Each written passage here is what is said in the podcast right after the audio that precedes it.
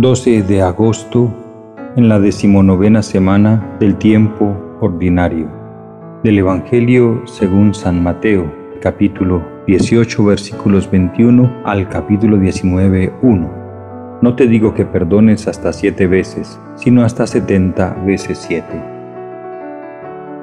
En aquel tiempo, acercándose Pedro a Jesús, le preguntó, Señor, si mi hermano me ofende, ¿cuántas veces le tengo que perdonar? Hasta siete veces.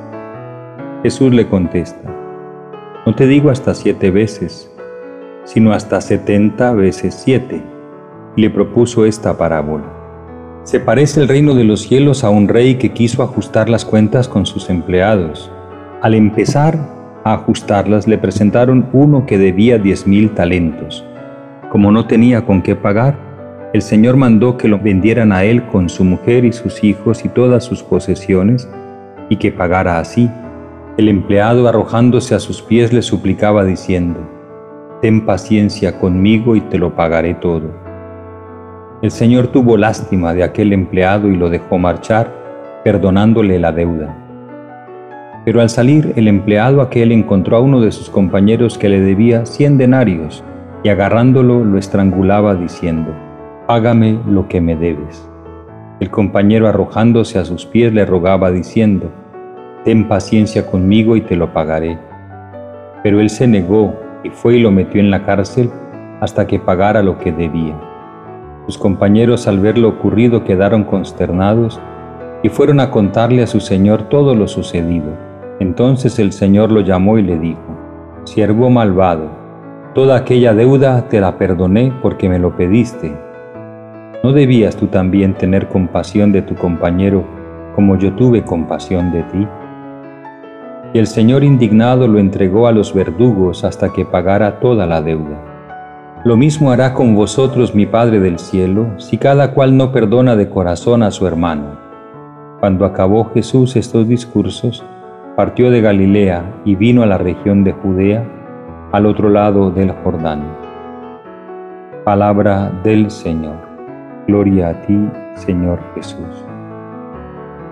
Este Evangelio nos pone frente a la actitud que Jesús espera de sus discípulos en cuanto a el perdón.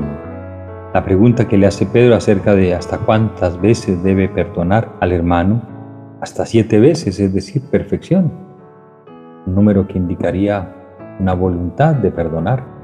Y Jesús sin embargo le contesta, no te digo hasta siete veces, sino hasta setenta veces siete aumenta y aumenta de manera infinita, aumenta de una manera completamente insospechada en cuanto a generosidad. 70 veces 7, la máxima perfección, es la que se espera el Señor Jesús de sus discípulos a la hora de perdonar.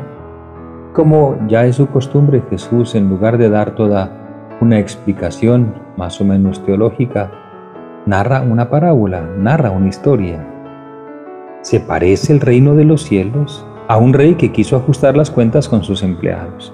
El perdón es un asunto del reino de los cielos.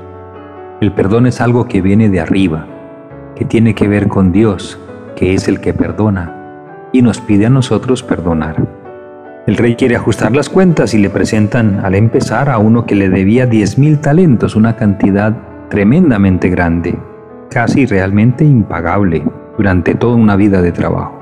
Y como el siervo aquel no tenía con qué pagar, pues lo mandó el Señor a, que lo vendieran a él con su mujer y sus hijos y todas sus posesiones y que pagara así. Es decir, eso refleja también una mentalidad de la época donde unas deudas se pagaban con cualquier clase de bienes, incluyendo entregar la esposa y los hijos como esclavos y él mismo ser vendido como esclavo. Esto refleja, repito, no la intención ni la voluntad de Jesús, sino las costumbres de la época que son tomadas por Jesús en la parábola para explicar realidades del reino. Aquel empleado, con semejante deuda y ante semejante sentencia, se arroja a los pies de aquel rey del Señor y le dice, ten paciencia conmigo y te lo pagaré todo. Y dice el texto que el Señor tuvo lástima de aquel empleado y lo dejó marchar perdonando la deuda. Entonces, a la grandísima deuda sobreviene ante la súplica una grandísima generosidad. es mayor el poder perdonador entonces en la parábola de aquel rey que la deuda, aunque era enorme, de este individuo. Después este va saliendo y encuentra a otro compañero que le debe una cantidad exigua, mínima, pequeña, pagable, 100 denarios. Podríamos decir el salario de 100 días. Es una deuda pagable. Sin embargo, aquel agarrándole por el cuello lo estrangulaba diciendo, págame lo que me debes. Aquel compañero se arroja a sus pies y le ruega diciendo, ten paciencia conmigo y te lo pagaré. Pero aquel se negó. Había recibido una grandísima generosidad, una gracia extraordinaria, esa condonación total de la deuda, y éste se niega a perdonar una deuda infinitamente más pequeña. El Señor, este se negó y fue y lo metió en la cárcel hasta que pagara lo que debía, porque en la cárcel pagaba con trabajos forzados entonces. Los compañeros ven esto, quedan consternados quedan tristes y van y le cuentan al Señor todo lo sucedido y entonces el Señor lo llamó y le dijo, siervo malvado, toda aquella deuda te la perdoné porque simplemente me lo pediste. A ti también te pidieron que perdonaras, ¿no debías tú también tener compasión de tu compañero como yo tuve compasión de ti? Y entonces lleno de indignación, el Señor en la parábola lo entregó a los verdugos hasta que pagara toda la deuda. Y Jesús saca de inmediato la conclusión. Lo mismo hará con vosotros mi Padre del cielo si cada cual no perdona de corazón a su hermano. Por lo tanto, el perdón de Dios está garantizado por el amor que nos tiene. Y su amor es gratuito y el perdón es gratuito. Pero sí exige la reciprocidad de parte nuestra.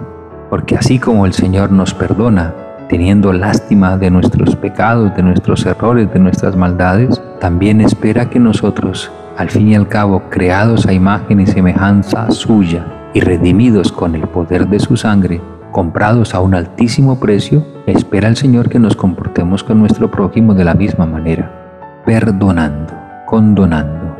Aquí se trata entonces de una actitud de misericordia, la que el Señor quiere de nosotros, la misma que Él tiene para con nosotros, la espera de nosotros para con los hermanos, y no querer practicar esa misericordia, no querer tener esa lástima, esa compasión por el hermano que suplica, es signo de dureza de corazón y es preludio de castigo, por qué no decirlo terriblemente, dolorosamente castigo eterno. Lo mismo hará con vosotros mi Padre del cielo si cada cual no perdona de corazón a su hermano.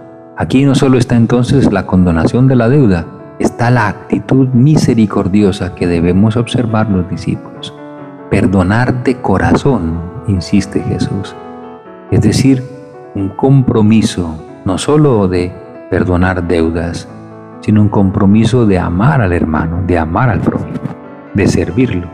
Cuando Jesús acabó estos discursos, partió de Galilea y vino a la región de Judea, al otro lado del Jordán. Jesús continúa su periplo de predicación, de anuncio del reino, y lo hace invitando a que asumamos sus discípulos los valores fundamentales del reino y uno de ellos hoy nos es presentado claramente el perdón.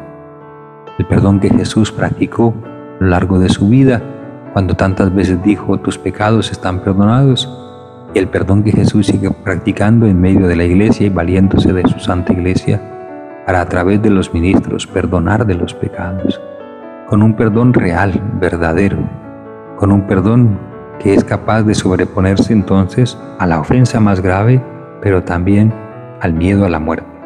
Porque eso es lo que nos regala Jesús, una gran libertad frente al miedo, frente al miedo de morir, frente al miedo de ser ofendidos por los otros, frente al miedo incluso de no ser capaces de perdonar. Solos no, con su gracia todo lo podemos. Shalom.